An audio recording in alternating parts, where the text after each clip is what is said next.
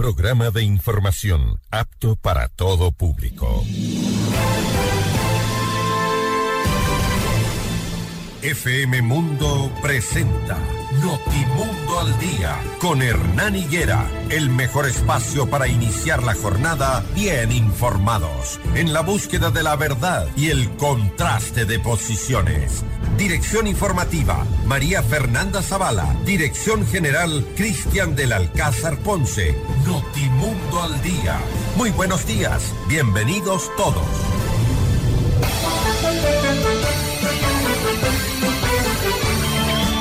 Oyentes en todo el país, muy buenos días, bienvenidos a esta nueva jornada laboral, esta nueva jornada informativa en nuestro caso. Esperamos que todo esté marchando de acuerdo a lo planificado, al menos en estas primeras horas. Aquellos madrugadores que ya están en el campo, aquellos transportistas que ya se dirigen hacia sus destinos, aquellos servidores públicos que van con transparencia y honestidad a hacer país aquellos que no, pues que les vaya muy mal, porque ya el país cansado de corrupción. Hemos visto y hemos escuchado cómo en las últimas horas se han descubierto aquellas estructuras de poder que nos roban todos los días y que si los ecuatorianos lo permitimos, pues vendrán más de aquellos que están ahora. Por eso es importante mantenerse informados, por eso es importante que usted ya esté eligiendo los candidatos. ¿Los está escuchando o los está mirando solo bailar en TikTok? O, los está mirando solo hacer las payasadas en TikTok sin escuchar las propuestas. Estamos nosotros desde la semana anterior haciendo un segmento e invitando a los candidatos a concejales en este espacio porque es importante esta autoridad, porque es importante que se tomen decisiones que nos beneficien a ustedes y a nosotros, a los ciudadanos que enfrentamos todos los días estos graves problemas, tanto de movilidad, de inseguridad, de falta de trabajo, sobre todo los jóvenes, aquellos jóvenes que tienen el poder de decisión. En realidad, ¿están mirando los contenidos? ¿Están leyendo los planes de trabajo de cada candidato? ¿O les impresiona más el baile, el feo baile de algunos candidatos que están en las redes sociales, en TikTok? Porque algunos se han vuelto mudos. Hoy solo bailan, solo bailan, hacen cómics. Esas son las formas de campaña. Aquí estamos para hacerles las preguntas. Amables oyentes, Así que los invito a participar a través de la línea 098-999-9819. Empezamos Notimundo al día. Eh, tendremos como invitados a Marco Llerena, candidato a concejal de Quito por el movimiento Todos, lista 70. Diego Garrido, candidato a concejal de Quito, de Quito vuelve, lista 3. ¿Cuáles son los retos de las autoridades que buscan dirigir la capital de la República? También tendremos un tercer invitado, el abogado de la familia de María Belén Bernal, Jesús López. Vamos a mm, analizar el avance del proceso judicial. Recuerden, en Quito rige el pico y placa. Desde esta hora hasta las 9 y 30 no deben circular aquellos vehículos cuya placa terminan en 5 y 6. Luego a las 16 horas la restricción hasta las 21 horas. Buenos días, bienvenidos a todos. Portada informativa. Los titulares más destacados para comenzar el día. Estas son las noticias de hoy. Diario El Comercio dice Guillermo Lazo anuncia reducción de los impuestos ISD, ICE e IVA. El portal Primicias continúa la falta de medicinas e insumos en los hospitales del Instituto Ecuatoriano de Seguridad Social. Diario El Universo, una niña de nueve años es la primera persona contagiada con gripe aviar en el Ecuador. Diario Expreso, la Fiscalía abre indagación por supuesta trama de corrupción en el sector eléctrico. Diario El Telégrafo, Gobierno de Perú decreta toque de queda en Puno tras la muerte de 18 personas. En nuestro portal Notimundo usted ingresa y encuentra las siguientes noticias. Actividades de minería ilegal se instalan a 60 kilómetros abajo del río Yutsupino en Napo tras operativo fallido ante la vista y paciencia de autoridades locales y nacionales. Murillo califica como falacias e infamias a cuestionamientos por su prórroga de funciones tras la falta de consensos en participación ciudadana. El populismo ha causado el hartazgo de los votantes, según Daniela Chacón de Quito. ¿Cómo vamos? Campaña violenta sí, violencia no, busca disminuir la violencia política contra las mujeres. Las noticias al instante. Los hechos contados tal y como son de lo que sucede ahora. Y bien, vamos a actualizar las eh, noticias. Eh, quizá usted ayer no alcanzó a mirar la cadena nacional que dio el presidente de la República haciendo algunos anuncios. A través de cadena nacional, la noche del martes, el presidente anunció, por ejemplo, la decisión de reducir las tarifas de varios impuestos. El impuesto a la salida de divisas bajará del 4 al 2% en el transcurso de este año. Con esta medida no solo se abaratarán las importaciones de maquinarias, dijo el presidente, y diversos productos de consumo de los hogares, sino que también servirá para atraer nuevas inversiones, explicó. Por otro lado, señaló que con el objetivo de impulsar el turismo, el impuesto al valor agregado IVA disminuirá del 12 al 18%, pero durante los feriados de Carnaval, Semana Santa, Día de los Difuntos e Independencia de Cuenca. Solamente en esos feriados el IVA bajará del 12 al 8%. También se reducirá la tarifa del impuesto a los consumos especiales en productos de consumo masivo. Esto es a bebidas a bebidas no alcohólicas y a gaseosas, a la cerveza industrial y artesanal, a las fundas plásticas y al alcohol puro. Por último, se cortará el impuesto de consumos especiales de armas y municiones del 300 al 30%.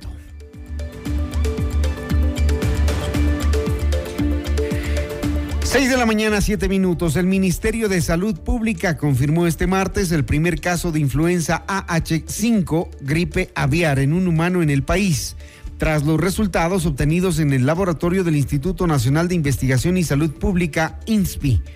Se trata de una niña de nueve años de la provincia de Bolívar, cuya infección se presume que se dio por el contacto directo con aves que portaban el virus, informó el ministerio. La institución indicó que junto con la Agencia de Regulación y Control Fitosanitario realizaron el cerco epidemiológico tanto humano como animal en las zonas identificadas de riesgo. Además aclaró que por el momento no existen más casos confirmados en humanos. El consumo de carne y pollo y huevos no representan riesgo alguno para la salud humana, asegura el Ministerio de Salud. Seis de la mañana con ocho minutos. ¿Por qué es importante elegir y tomar conciencia del voto que vamos a dar? Para luego no lamentarnos esto que estamos escuchando y mirando. Escuchen esto. La Fiscalía investiga una red de corrupción. He sido llamado a declarar en la Fiscalía General por el caso Leonardo Cortázar esta tarde, escribió ayer en su cuenta de Twitter el periodista Cristian Zurita, quien publicó datos sobre la aparente estructura de corrupción que operaría en la Corporación Eléctrica del Ecuador y que estaría liderada por una persona cercana al presidente Guillermo Lazo, su cuñado.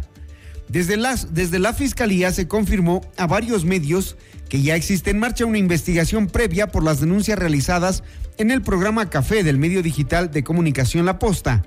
En ese mismo espacio se señaló al empresario Danilo Carrera Druet por encabezar una estructura de corrupción en las empresas públicas o influir en la toma de las más importantes decisiones en el Ecuador. ¿Y qué ha dicho el gobierno frente al señalamiento de esta estructura de corruptos? El gobierno emitió un comunicado en el que reitera el compromiso de la lucha contra cualquier forma de corrupción. En el documento se explica que el gobierno desde el inicio ha sido tajante y claro y que no tolera ni tolerará ninguna forma de corrupción de absolutamente nadie. También se indica que esta administración siempre estará presta a colaborar en cualquier tipo de investigación sobre casos irregulares apunta que la transparencia es clave en estos casos para despejar infamias, que también son consideradas por el gobierno como una forma de corrupción. Esto ocurre después de que la Asamblea emitiera un comunicado en el que solicitó al régimen y autoridades conocer cómo y en qué se invierten los recursos del erario nacional. Juan Fernando Flores, coordinador de la bancada oficialista, aseguró que el gobierno estará abierto a realizar cualquier proceso que permita transparentar las denuncias el caso de la nueva estructura de corrupción del gobierno que estaría funcionando y ahora estaría bajo la investigación de la fiscalía, se da por una de estas fotografías donde aparece Ronnie Aliaga, el asambleísta de UNES, junto a otros eh, hombres dentro de una piscina y entre ellos el señor Leonardo Cortázar. 6 de la mañana con 10 minutos. En el marco de esta supuesta red de corrupción, la Comisión de Justicia de la Asamblea Nacional recibirá este miércoles 11 de enero a las 16 horas 30 a 11 funcionarios y ciudadanos para que entreguen más información sobre el tema. 6 con 10, esto es Notimundo al Día, siempre bien informados.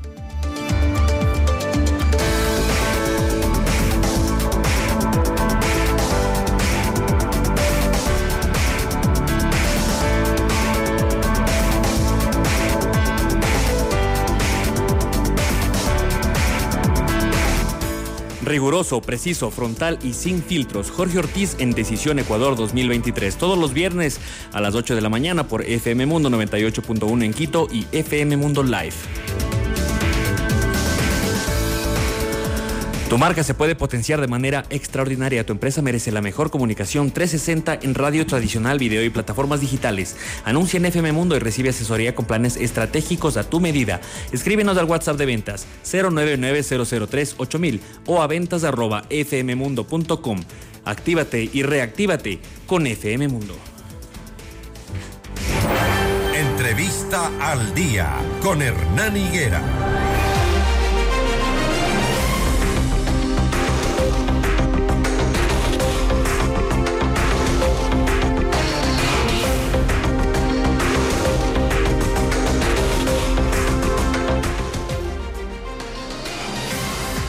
Las 6 de la mañana con 12 minutos, 6 de la mañana con 12 minutos. Decíamos hace un momento que es muy importante que vayamos conociendo quiénes son las personas que se quieren elegir como autoridades, para después no estarnos lamentando ni estar frustrados.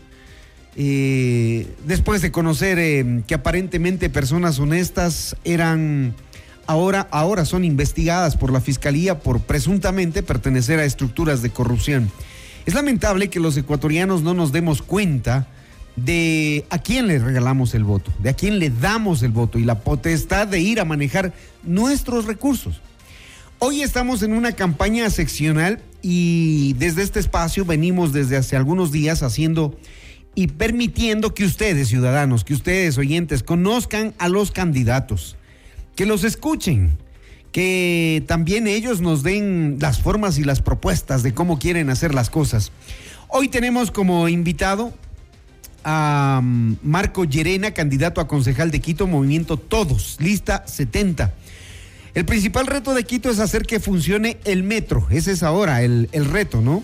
Lograr que el sistema de transporte subterráneo sirva para descongestionar el tráfico en las calles, articularlo a otros servicios de buses para cubrir los barrios. Es la prioridad municipal. Sin embargo, hay otros retos y problemas que están pendientes para solucionar algo que afecta a la capital hace ya varias décadas, la movilidad urbana. ¿Qué desafíos tienen las autoridades que dirigirán la capital en su plan de trabajo? Marco, buenos días, bienvenido. Vemos que ustedes eh, proponen la integración de varios sistemas, como lo proponen algunos otros candidatos, pero no nos dicen cómo. ¿Cómo lo van a hacer? No es tan fácil. buenos días. Bueno, muy buenos días, Hernán. Muchas gracias por la invitación. Igualmente, muchos, muy buenos días a todos los radioescuchas. En esta mañana fría de Quito, eh, les invito también a cuidarse mucho por las enfermedades respiratorias. Bueno, Hernán, eh, la, la, ciudad del Distrito Metropolitano se encuentra en total olvido, en total desmedro, ¿no? Ya vamos 15 años que relativamente estamos de menos, de, de más a menos y estamos la ciudad que se viene hacia abajo. Como tú lo has dicho, sí, en este momento tenemos nosotros el metro de Quito que está inaugurado, pero inaugurado en qué? Solo en infraestructura, no tiene la utilidad que realmente nosotros lo queremos. Por eso es que dentro de mi plan de gobierno que yo lo he presentado responsablemente y lo he hecho responsablemente en el sentido de que he visto cuáles son las necesidades que tiene la gente en este momento. Necesitamos una movilidad óptima, necesitamos que se elimine todo lo que son la tardanza para hacer eh, para diligenciarnos en el día a día y necesitamos nosotros una, una movilidad bastante óptima. En el metro, lo que nosotros necesitamos es que comience a funcionar, pero de una manera óptima, teniendo en cuenta que muchos de, las, de los planes que se tiene que, para que comience a funcionar esto no lo están eh, especificados ni tampoco están sobre la mesa. No tiene lo que es conectividad interna, no tiene la seguridad interna, no tiene planes para lo que son el cobro, no saben cómo cobrar las tarifas a cada uno de los de los usuarios del metro. Aparte de eso, no tiene un sistema integrado. Eso ya lo sabemos, el diagnóstico sabemos y nosotros lo hemos dicho mucho más, pero ¿qué va a hacer usted desde la concejalía? Claro, desde la concejalía lo que lo, que voy a hacer en el ámbito de la legislación es crear ordenanzas y obviamente resoluciones para qué? Para que la Secretaría de Movilidad comience a articular un sistema integrado, ¿para qué? Para que los los, los buses que salen de distintos barrios, de distintos sectores comiencen a nutrir al metro de, de óptima y de mejor forma. Pero esas ordenanzas existen. La, la forma de ordenar el tránsito en la ciudad ya existen porque... de mejor manera.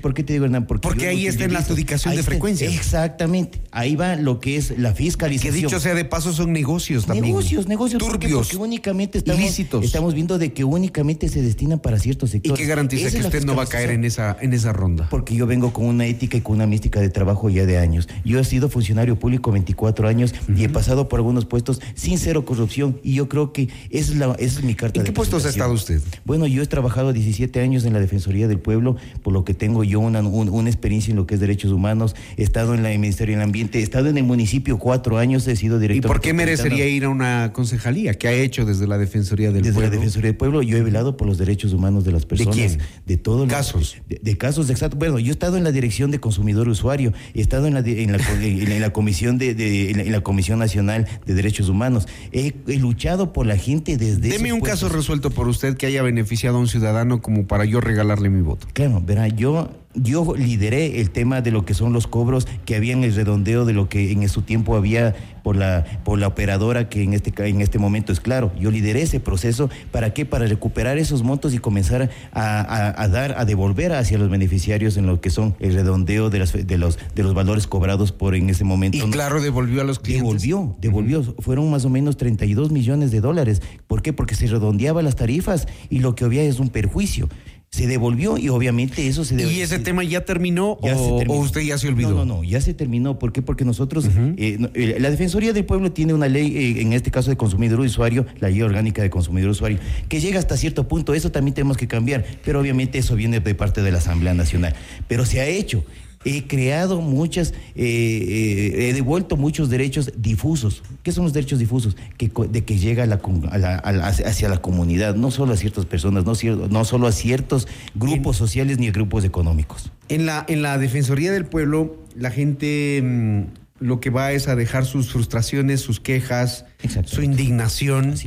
Eh, seguramente usted lo habrá visto y, y al menos en la Defensoría del Pueblo la la burocracia, la, los servidores públicos no han demostrado que ahí son eficientes por el tiempo y por, los procesos. Es que, es la, es, te digo, la, cuestión de la ley que existe y que rige la Defensoría del Pueblo es un, es un, es un, es, un saludo a la bandera nada más. ¿Y por qué ir al municipio si es lo mismo? ¿Por qué? Porque ahí, ahí, ahí, va mi parte de experiencia. Yo, yo, yo salí de la Defensoría del Pueblo en el 2016 y llegué también al municipio de Quito. ¿Y qué se trabajé? Yo fui, eh, encontré una falencia terribles en lo que es el sistema, como qué, como los procesos.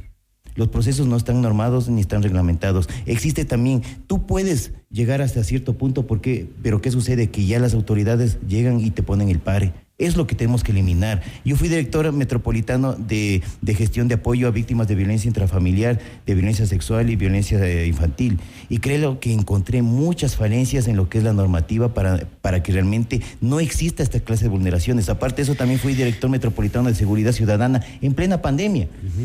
Eso fue lo más terrible que yo pude vivir y desde ahí nació mi, mi, vocación por buscar la seguridad ciudadana. En este momento yo estoy entregando alarmas comunitarias de hace año y medio, he entregado ya 270 Las alarmas comunitarias. no sirven de mucho en realidad. Sí, sirven bastantísimo. ¿Cómo, cómo hacen? Entonces, ¿por qué si tenemos tantas alarmas comunitarias la gente se queja de inseguridad? Es que lo que pasa es que no existen las alarmas comunitarias. El municipio, mira, el municipio entrega alarmas comunitarias que solo sirven para 15 personas mientras tengan un dispositivo. Pero ¿qué sucede? Que es esas alarmas comunitarias tienen que Esa es una hipocresía que le han vendido a la gente. Yo le puedo demostrar que, por ejemplo, las benditas alarmas comunitarias no sirven más que hacer un ruido porque nadie se quiere atrever a defender a la gente. Ahí va.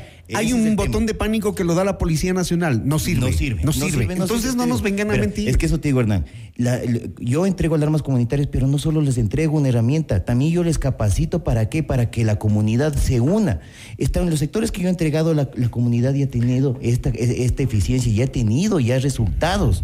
No es que te digo de que vamos a eliminar la, de- la, la delincuencia al 100%, porque eso Mm, Pero son los mismos públicas. métodos que proponen Pero- todos. No hay una, una cosa innovadora, No, no, no, digamos, pero es que por lo que- trabajar lo- la es que seguridad. una cosa lo que es proponer, una cosa es que yo sí lo estoy haciendo. Yo ya he entregado 250 alarmas comunitarias. Yo, mi proyecto de- de- político hoy día nació de un, de un proyecto social.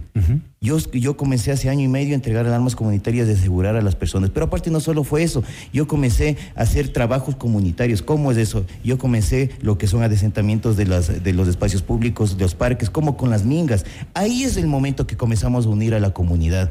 Porque una comunidad unida es una comunidad segura. Tú lo dices en este momento, querido Hernán. Si es que nosotros activamos una alarma comunitaria, la gente no sale, la gente no se atreve. Y aparte de eso, las instituciones que tienen atribuciones y competencias, como es la Policía Nacional, no nos está dando la valía.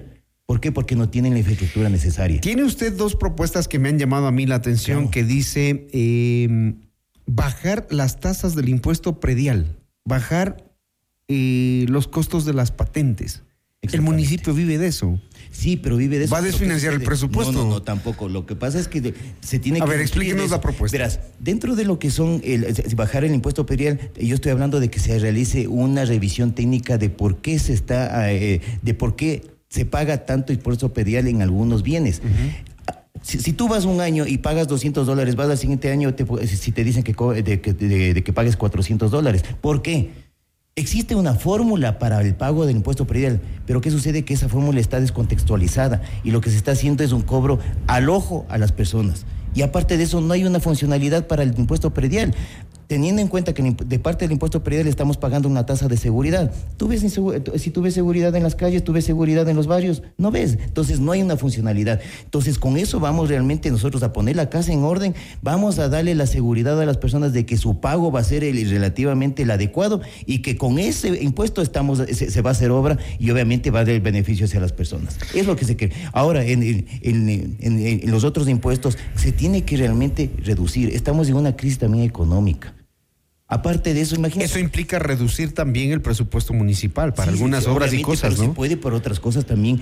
Verás, cuando se puede hacer, cu- cuando se hace gestión con el dinero que se tiene, alcanza para todos. Alcanza para todos. Pero ¿qué sucede? Cuando Hay no se lo llevan, claro. Cuando no se lo llevan. Eso es la parte de la que de, lo- de la fiscalización. Mira, ¿A quién va a fiscalizar usted? todos. Digamos que entra a la A todos, concejalía. a todos, ¿Cuál a es su primer, eh, su primer paso a fiscalización? el metro. El metro. ¿A quién? Y la tasa, ¿a quién? A los, a, a los antiguos, de- desde el inicio, ¿a quienes realmente comenzaron a crear el tema de lo que es el metro? Desde, el- desde, desde los primeros procesos de contratación pública. Desde ahí se comienza. Aparte de eso, mira, dicen algunos, yo voy a fiscalizar dentro del Consejo.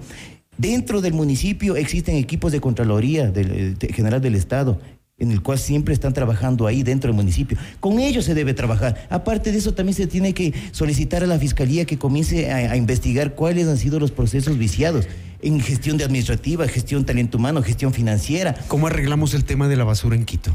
Este, este es terrible. Estamos ahorita. Por supuesto, es gravísimo. Estamos nosotros arrendando en Santo Domingo allá los botaderos, ¿no? Eso, eh, eso está mermando también los ingresos al municipio hacia- y beneficios, obviamente, hacia. ¿Qué hacia propone usted? Yo lo que propongo es de que pues, primero hagamos un tratamiento en la fuente. Es decir, en, dentro En casas. En casas. ¿Por qué? Porque nosotros cogemos de una fuente y metemos Todo. todo. Aparte de eso, si tú ves en algunos lugares cogen y botan madera. Esa es una propuesta antigua que no la logramos. No, la- eh, eh, Es pero un ¿por tema? Porque cultural. no la- es que, eh, cultura, ¿por qué no se le ha aplicado? Te- tenemos que ¿Y socializar. cómo usted este sí lo va a lograr? ¿Por qué? Porque obviamente tenemos que nosotros tener voluntad, voluntad política y decisión. Si no lo hacemos así y, y llegamos y únicamente vienen y personas nos dicen, mira, ¿sabes qué? Yo te voy a dar esto porque no hagas esto.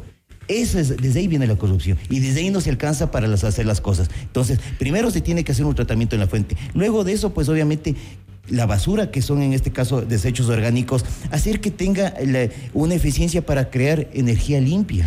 ¿Cómo dar movilidad a los valles de Quito para conectarse con la ciudad de forma inmediata y no tener esas dos o tres horas de tráfico? ¿Qué, Verás. hace- qué hay que hacer ahí? Verás, hay, hay, estudios ya dentro del municipio para lo que son la vía en, en la parte que sale desde, desde, desde la floresta hacia la parte de, lo que es de monjas. Eso se debe implementar. ¿Por qué? Porque lo- eh, en la parte del trébol está colapsado. Eso lo sabemos, lo vemos, lo vivimos, lo transitamos, sabemos los diagnósticos, pero... En la parte de acá abajo de lo que es desde Tumbaco de Cumbayá para llegar hacia, hacia acá desde, desde el Guayasamí está colapsado. Existió ahí un proceso de lo que se llama la solución Guayasamí, pero ese proceso de solución Guayasamí estaba viciado. ¿Por qué? Porque desde y nadie fiscalizó. No, no, nadie fiscalizó, se encuentra ahí. Imagínate. Pero en campaña sí nos ofrecen hacerlo. No, no, no, es que verán, eh, mira, eh, es que lo que pasa es que uno tiene que conocer tiene que instruirse para realmente saber qué es lo que debe hacer adentro. Si uno no va así, si uno va solo para relativamente ahí estarse eh, conociendo cuáles son los temas, no va a lograr, no va a lograr. Muy bien, escucharon ustedes a Marco Llerena, candidato a concejal de Quito, Movimiento Todos, lista 70. Gracias, Marco. Muchas gracias, Hernán. 625, esto es Notimundo al Día. Enseguida volvemos con más de Notimundo al Día. Los hechos contados tal y como son con Hernán Higuera. Decisión Ecuador 2023.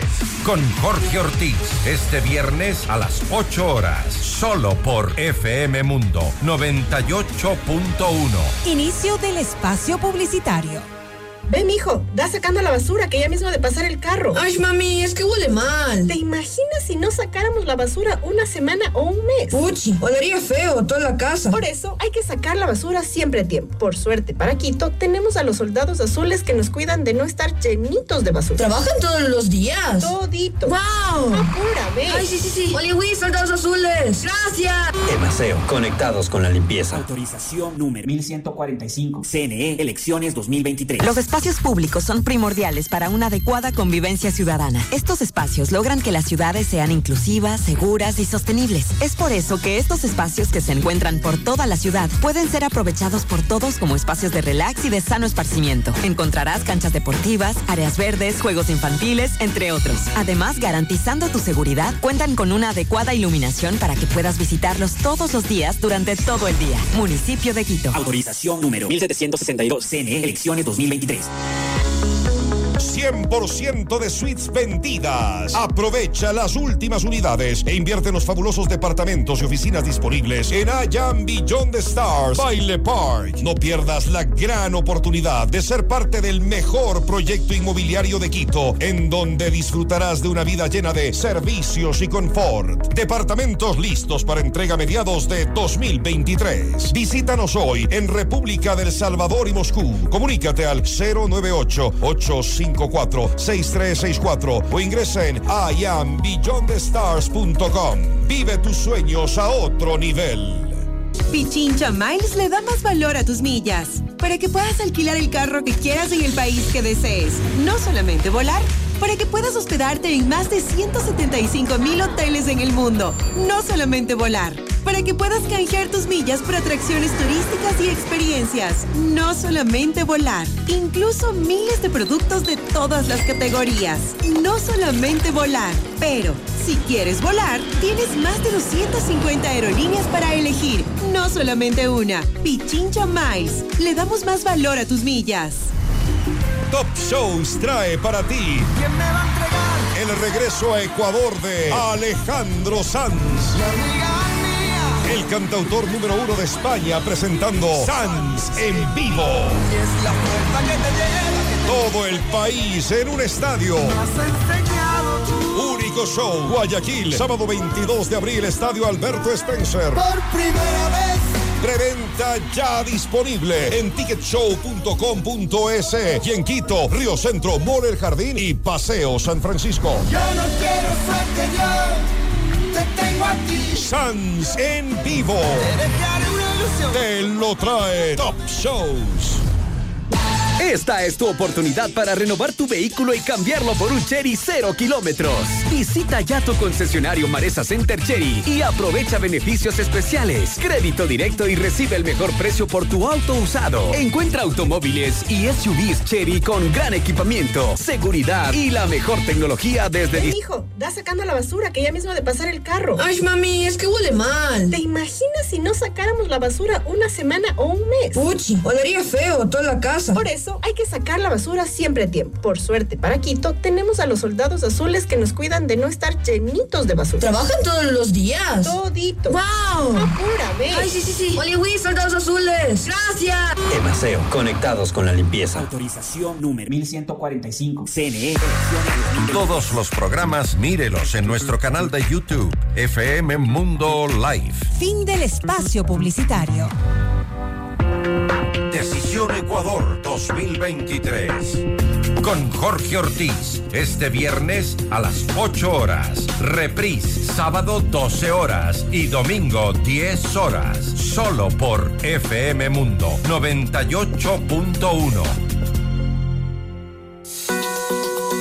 Muy buenos días. Gracias por preferirnos. Seguimos en Notimundo al Día. Los hechos contados tal y como son. Con Hernán Higuera. Entrevista al Día. Con Hernán Higuera.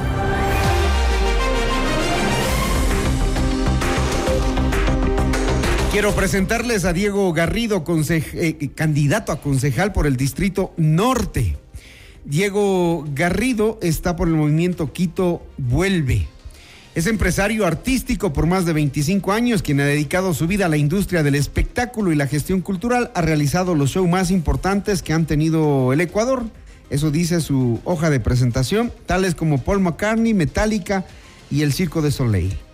Es el empresario que se ha encargado de estos espectáculos. ¿Por qué quiere ser político concejal? Soy político desde la cuna. ¿Ya? Aprendí a hacer política con mi abuelo, que fue alcalde de su pueblo, San Miguel de Bolívar, y diputado de la provincia de Bolívar en dos ocasiones, y un hombre que se dedicó al servicio desde chico hasta el final de sus días, y esa es mi escuela, de la, cual me siento muy orgulloso además. La política como servicio. ¿Qué podría hacer usted desde la concejalía de Quito? Mire, hay cambios radicales que tiene que sufrir esta ciudad, y el principal es que los concejales seamos conscientes de que el modelo de gestión actual que tiene el municipio, es decir, que los, que, los, que los concejales hayamos entregado, hayamos captado parte del Poder Ejecutivo y seamos parte de, las, de los directorios de las empresas públicas, es uno de los principales problemas que tiene el municipio. ¿Por qué? Porque efectivamente a través de esto el, el concejal ha, dejado, ha, ha perdido su capacidad de fiscalización. Es importantísimo que en- devolvamos el poder que le corresponde al alcalde y que no seamos un grupo de chantajistas, que es lo que en el día de hoy es el Consejo Municipal para el alcalde. O grupos de concejales que se hacen cargo de los problemas que tiene la ciudad a pretexto de querer solucionarlos y no salen. ¿Se acuerda usted de un grupo de concejales que salieron con 10 mil dólares por ahí? con un acuerdo de taxistas y que tuvieron que ir a devolver, solo para citar Desde un luego. ejemplo de lo que pasa, ¿no? Ese es uno de los tantos ejemplos que tiene el Consejo Municipal. Así es, Hernán. Eso pasa y nadie fiscaliza, por Y nadie fiscaliza porque normalmente, estando involucrados en las empresas públicas y en los diferentes ámbitos de ejecución del municipio de Quito, el concejal termina siendo juez y parte. De esa manera pierde la legitimidad y además del derecho a la fiscalización porque le tocaría fiscalizarse a sí mismo. ¿Y no será mejor entonces sacarlos de los directorios? Tenemos que hacer ese cambio radical. Cuando le hablo de un cambio de modelo de gestión, es en el que le devolvamos el poder que, se- que- que debe tener el Ejecutivo y nosotros cumplir nuestras competencias, que son legislar, es decir, crear ordenanzas para dinamizar todos los ámbitos de administración del municipio, crear proyectos para la ciudad, dinamizar y pensar en un Quito para el 2060, 2070 y fiscalizar en los diferentes ámbitos que necesita la ciudad. Porque ahí están los contratos también, ¿no? Por eso En- mismo, en por eso mismo hay que salir de ahí. ahí están las Así coimas, ahí están. Así Eso es, sí lo saben ustedes. Estoy clarísimo.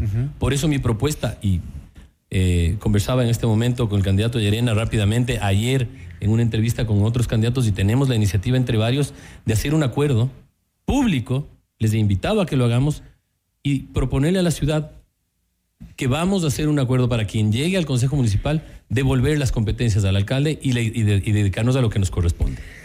Veo que en su propuesta usted ofrece desde talleres de cocina, dice talleres de cocina creativa con los productos que están, aquí hay un corte en el, en el plan de, de- de trabajo, desde talleres de cocina hasta cambiar los modelos estructurales en las empresas municipales. Así es. Cuando le hablaba del modelo de gestión es un tema estructural. Tenemos que hacer una reingeniería, primero un estudio y entender qué está sucediendo y por qué el municipio no es eficiente. Tenemos que implementar herramientas tecnológicas como el compliance para entender dónde están los cuellos de botella administrativos y burocráticos y brindarle un mejor servicio a la ciudadanía. ¿Qué requiere este momento el municipio? Sabemos que, por ejemplo, los sistemas informáticos están colapsados, que hay, por ejemplo, muchísimos trámites burocráticos que no le responden a la gente. Las empresas eh, de- del municipio no responden a las necesidades urgentes, por ejemplo, de cuando hay una fuga de agua, de cuando hay eh, problemas en el alcantarillado. Tardan, tardan los funcionarios. ¿Cómo cambiar esa realidad? Necesita tecnología para innovar. ¿Y de dónde sacar los recursos? Los recursos existen. Si solamente si hacemos un presupuesto justo. Mire, hay estudios claros de ¿Dónde que le quitaría usted para que sea no, justo? no le quitaría, le ¿Ya? ajustaría. ¿Ya? Le ajustaría y le voy a decir de dónde. ¿Dónde está de más? El 30% de los, del, del precio de las obras que construye Quito es, es exagerado. Es decir, hay un 30% de sobreprecio normalmente. Yo haría un, un- un trabajo con Un las cámaras de 30% de construcción. corrupción, dice Sí, tal cual. Yo haría un trabajo con la Cámara de Construcción, el Colegio de Arquitectos, el Colegio de Ingenieros y llegar a establecer precios unitarios justos que nos, que nos permitan redistribuir los ingresos del municipio y tener fuentes para contratar lo que le estoy diciendo. Por un lado. Por otro, perfectamente a través de diferentes servicios que necesita la ciudad. Como por ejemplo, necesitamos un nuevo sistema de semaforización que vaya más allá de la sincronización. Tenemos que ir a la tecnología. Hay muchas empre- Estas cámaras, hoy, hoy en día los semáforos abajo tienen una cámara que le ayudaría a controlar los accidentes de tránsito para que no se pase la gente los semáforos en rojo, por atropellamientos, giros de no indebidos. Todo esto genera un, un ingreso eh, que puede ser distribuido para la tecnología en el municipio de Quito. Eh, vemos en planes de trabajo como el suyo que dicen generar espacios de recreación seguros y modernos. ¿Acaso no los hay? No los hay. Hay ¿Lo que tenemos qué es? Lo que tenemos aquí enfrente es una cueva de ladrones, Ajá. es un lugar de venta de, de microtráfico y un potencial lugar de zona roja a, a partir de las 5 de la tarde. ¿Y cómo lo haría seguro y tenemos, que, moderno? ilu- tenemos que iluminarlo, tenemos que tener política pública que le permita al ciudadano tomarse los espacios públicos a través del arte, la cultura, la cocina, que es parte. de la ¿Cómo lo va a iluminar un concejal? Mire, la empresa, la si bien es cierto que la empresa eléctrica el día de hoy las, eh, las acciones fueron transferidas a la SELEC, el presidente del directorio es nombrado por el alcalde, ¿no es cierto? Es nombrado por el Consejo Metropolitano de Quito en conjunto.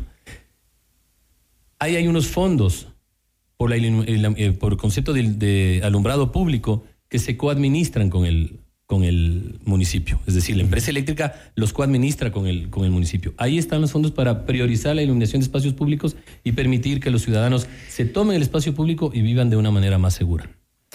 Hablan en temas de salud, van a preocuparse en su caso por la nutrición infantil, eso es lo que veo en su plan, bajar los índices de mala nutrición infantil, pero hay un tema del que muy pocos están hablando en cuanto a candidatos, el tema de la salud mental. Usted ve, ¿no? Hoy es fácil encontrarse en un semáforo dos personas peleándose porque el uno no le cedió el paso al otro, porque el bus le metió el carro, el, carro grande al carro pequeño. Eh, en fin, uno, uno ve cierto estado de salud mental que la gente parece necesita que alguien haga algo. Qué buena pregunta, Hernán. Soy psicólogo industrial de carrera.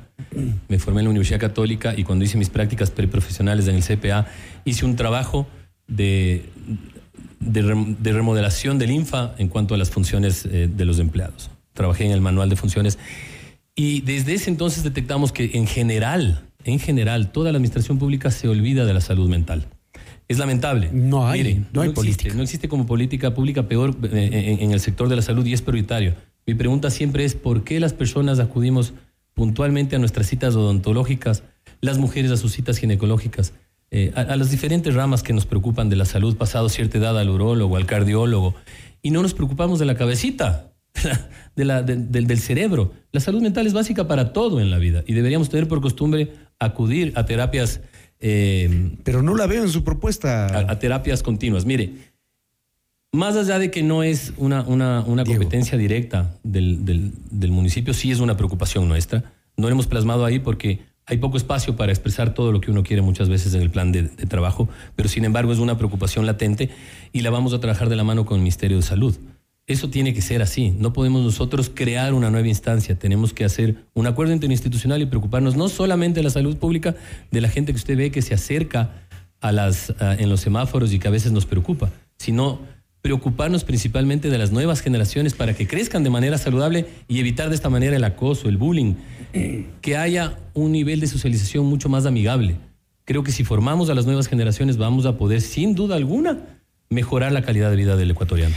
¿Cómo desde el municipio evitar que algunas zonas y algunos barrios se sigan convirtiendo, se sigan potencializando como zonas rojas de venta de droga, por ejemplo? Mire, hemos tenido nosotros reuniones con diferentes barrios de diferentes zonas de la ciudad, aquí del norte, porque soy candidato del norte, y cuando sea electo, si ese es el, el favor que, que, que, la ciudad eh, así lo dispone, me preocuparé de toda la ciudadanía. Hoy en día, por competencia electoral, estoy dedicado al norte, me he reunido con los barrios, con diferentes sectores, principalmente con los sectores de aquí, de este, de, de su barrio, de este, de, la, de la zona de la República del Salvador, y la preocupación del microtráfico y de la inseguridad es altísima.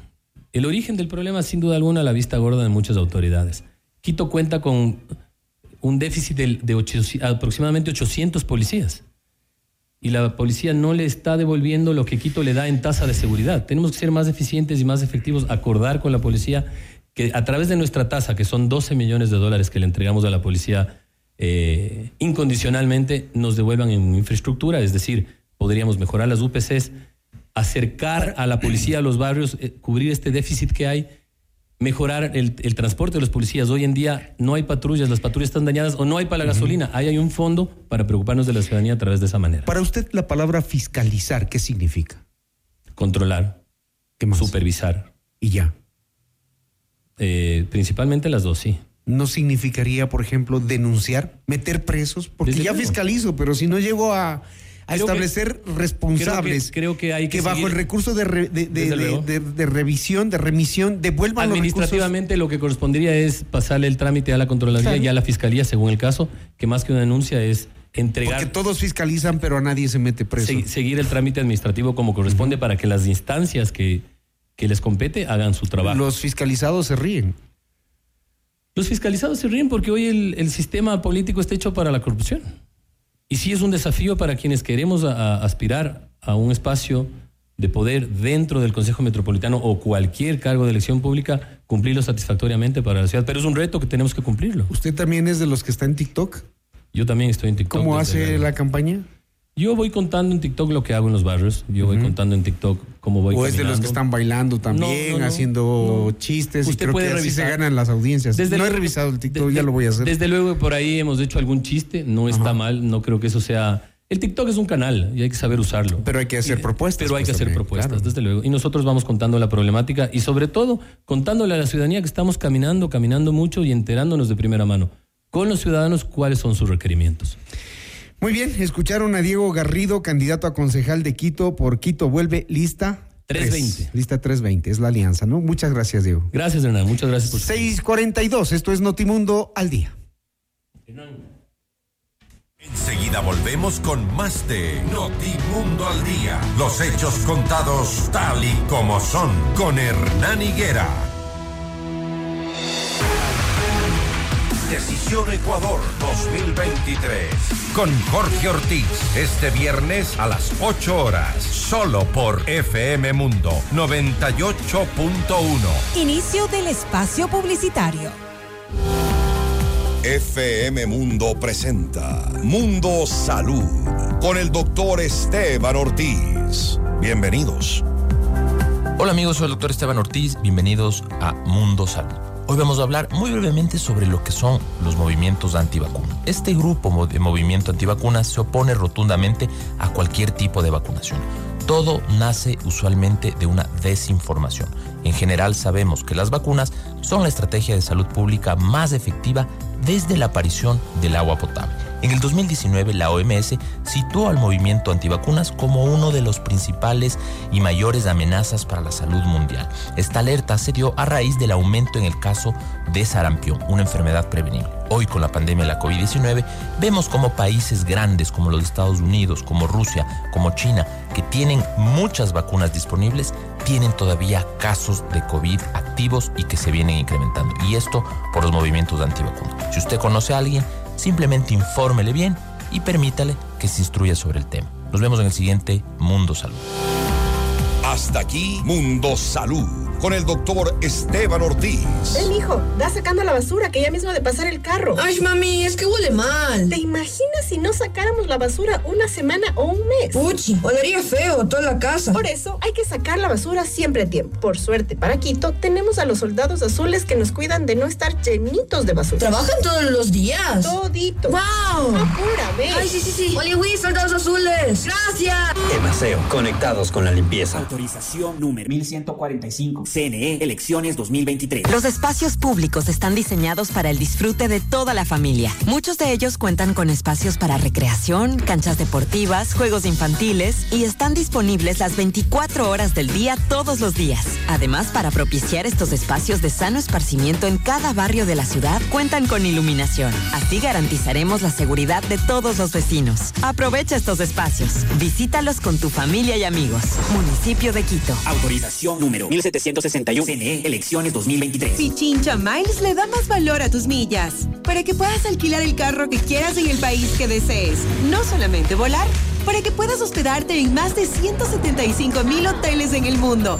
No solamente volar, para que puedas canjear tus millas por atracciones turísticas y experiencias. No solamente volar, incluso miles de productos de todas las categorías. No solamente volar, pero si quieres volar, tienes más de 250 aerolíneas para elegir. No solamente una. Pichincha Miles. Le damos más valor a tus millas. Hoy yo quiero vivir, mejorar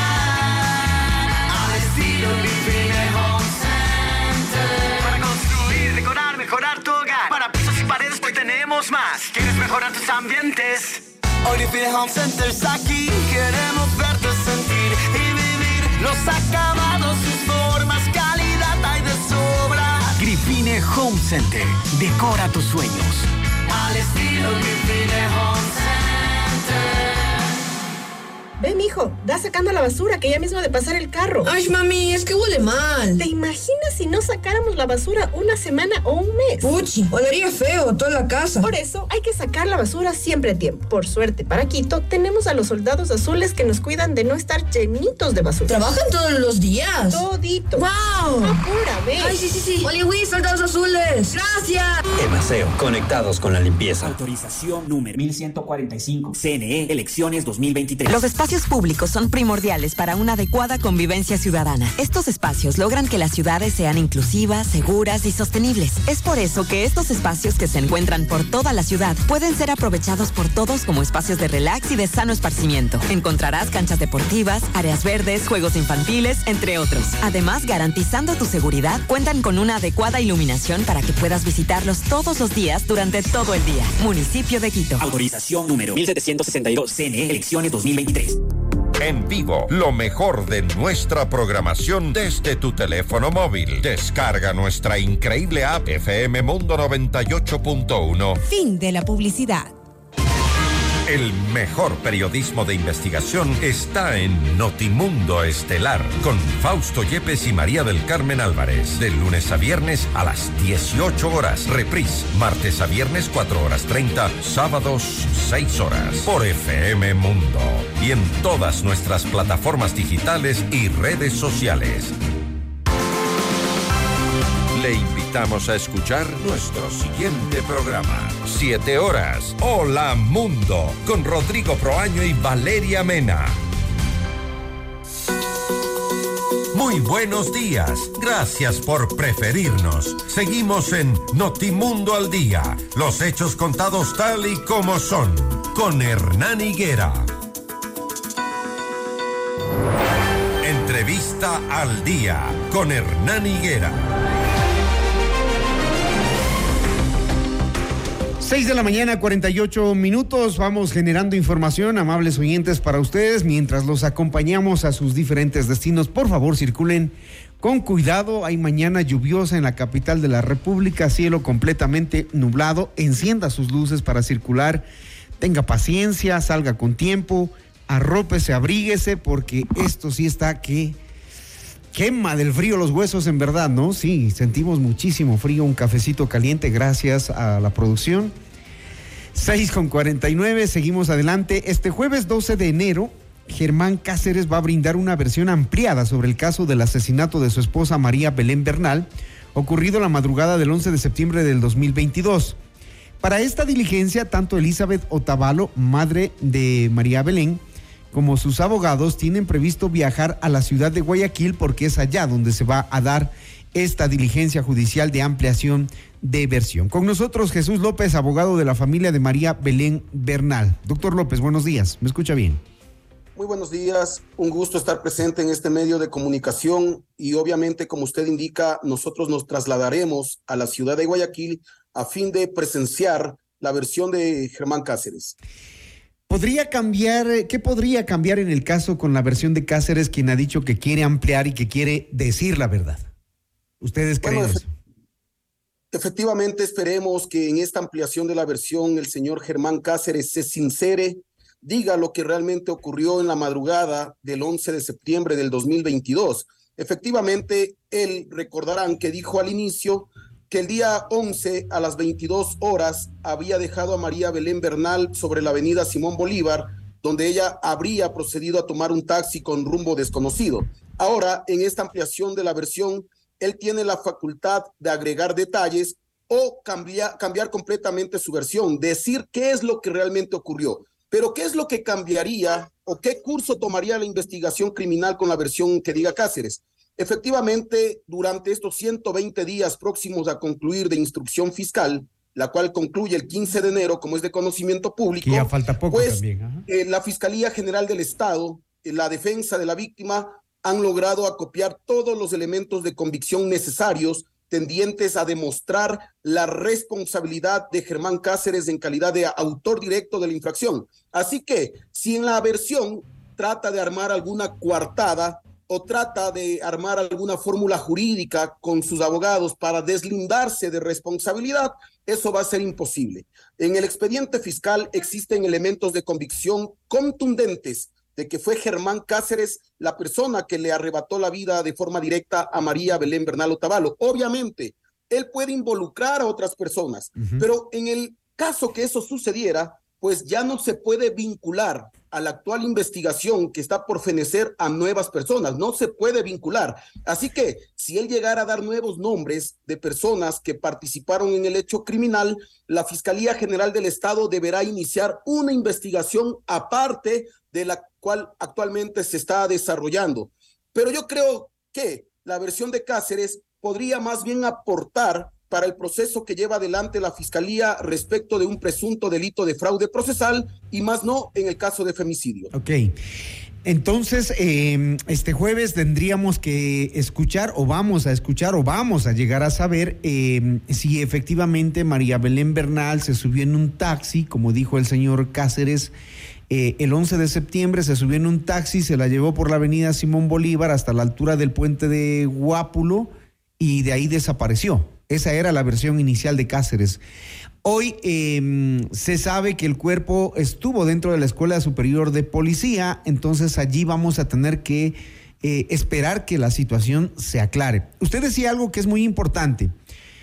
¿Lo hizo solo? Si es que no lo hizo solo, esas personas entrarán a un proceso judicial distinto, si es que hubo cómplices. Sí, efectivamente. A ver, hay que recordar que está por fenecer la instrucción fiscal y durante toda la instrucción, durante todo el proceso investigativo, para que nos entienda la ciudadanía, la instrucción fiscal es un tiempo de investigación que se desarrolla. Durante todo este tiempo de investigación se respetaron las reglas del debido proceso y se garantizó el derecho a la defensa del señor Germán Cáceres y de las demás personas que han sido vinculadas en este caso. Si Germán Cáceres diera nuevos nombres, ¿por qué se debe iniciar un proceso aparte?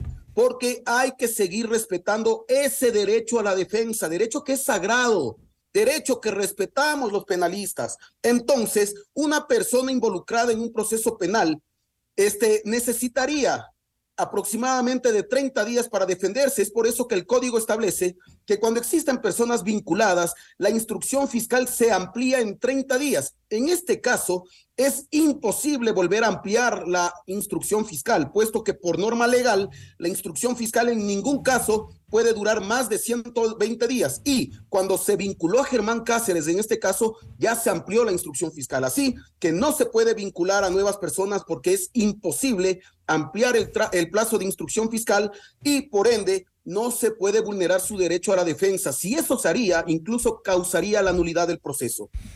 El 15 se termina el periodo de instrucción fiscal y el caso podrá ser eh, conocido públicamente en cuanto a detalles de todo lo que se ha hecho durante este proceso de instrucción fiscal. ¿Qué de nuevo hay allí, doctor, que la ciudadanía tenga que conocer?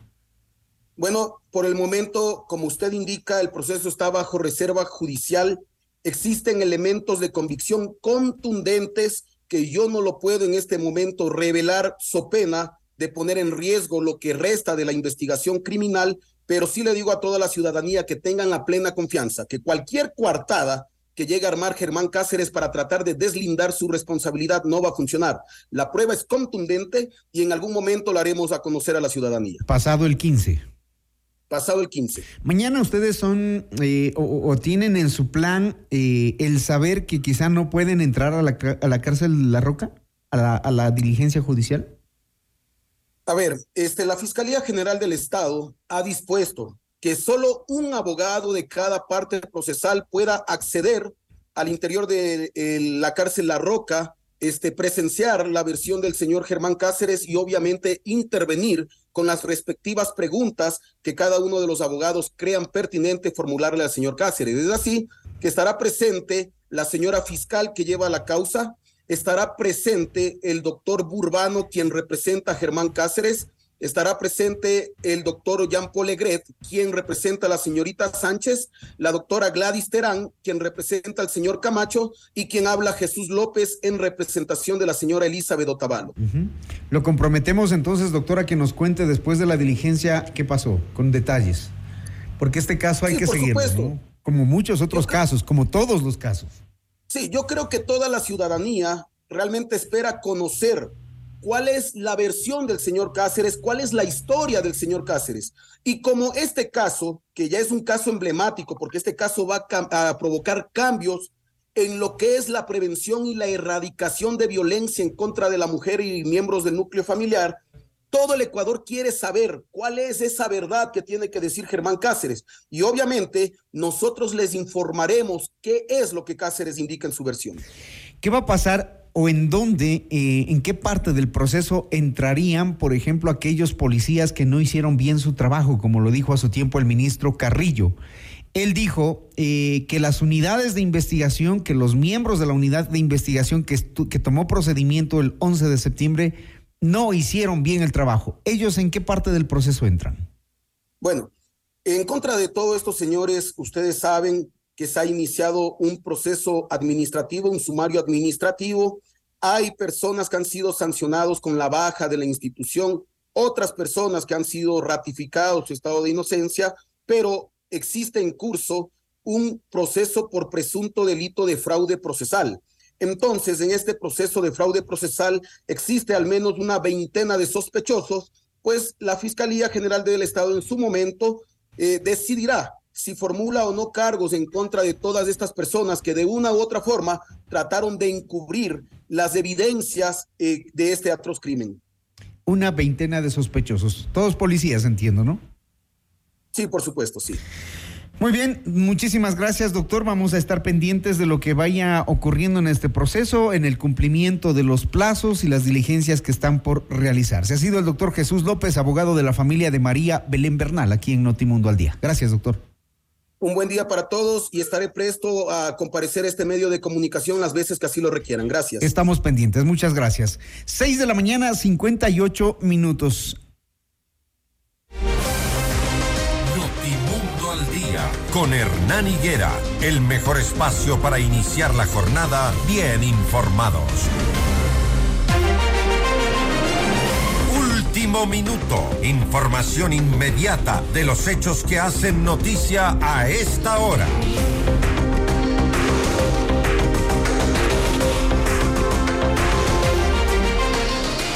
Bueno, se reportan eh, algunos incidentes de violencia en la ciudad de Guayaquil. Es una noticia que está en desarrollo. Vamos a leer lo que está ahora mismo en las redes sociales como y, vamos a seguir informándonos. Cerca de las 4 de la mañana llegaron sujetos armados y entraron a una clínica del norte de Guayaquil para intentar asesinar a un hombre que el viernes pasado sufrió un atentado en eh, la clínica Alcíbar. Mataron a uno de los custodios y se reportan también más heridos. Vamos a hacer una reproducción de la noticia que hizo el colega Paul Tutibén eh, en la ciudad de Guayaquil, de la cadena Teleamazonas. Escuchemos. Esto fue hace pocos minutos. Vamos, Paul. Sujetos a bordo de una camioneta blanca, armados, llegaron a este hospital conocido, ubicado en el norte de Guayaquil, con la intención de matar al hombre que el pasado viernes le propinaron 50 tiros cuando se movilizaba en un vehículo blindado por la avenida Miguel H. Alcíbar. Como el sujeto está internado en este reconocido hospital, dos de los hombres armados llegaron hasta el segundo piso para matarlo, para cumplir su objetivo que el pasado viernes no lo cumplieron. En ese momento, dos sujetos que custodiaban a este individuo peligroso que registra siete antecedentes penales que serían integrantes de la misma banda, se opusieron, no los dejaron ingresar hasta la sala donde está internado el objetivo. Y es ahí cuando se da un enfrentamiento y uno de estos custodios fue asesinado. La policía obviamente hizo un, operativo oportuno y en el momento cuando los criminales bajaron de este hospital para escapar en la camioneta, en la parte externa se produce otra balacera con otros integrantes de la misma banda que daban seguridad a este herido internado. Se da un cruce de proyectiles, la policía logra hacer un operativo, se dice que hay dos detenidos, tres armas de fuego incautadas y otras evidencias. Muy bien, así amanece la ciudad de Guayaquil. Ataque a un hospital privado deja un custodio fallecido y varias personas heridas. Es una noticia que les estaremos contando, por supuesto, al detalle en nuestras próximas emisiones aquí en Notimundo, en FM Mundo 98.1. Conmigo, hasta mañana a las seis en punto. Que tengan una excelente jornada. Abríguense, por favor.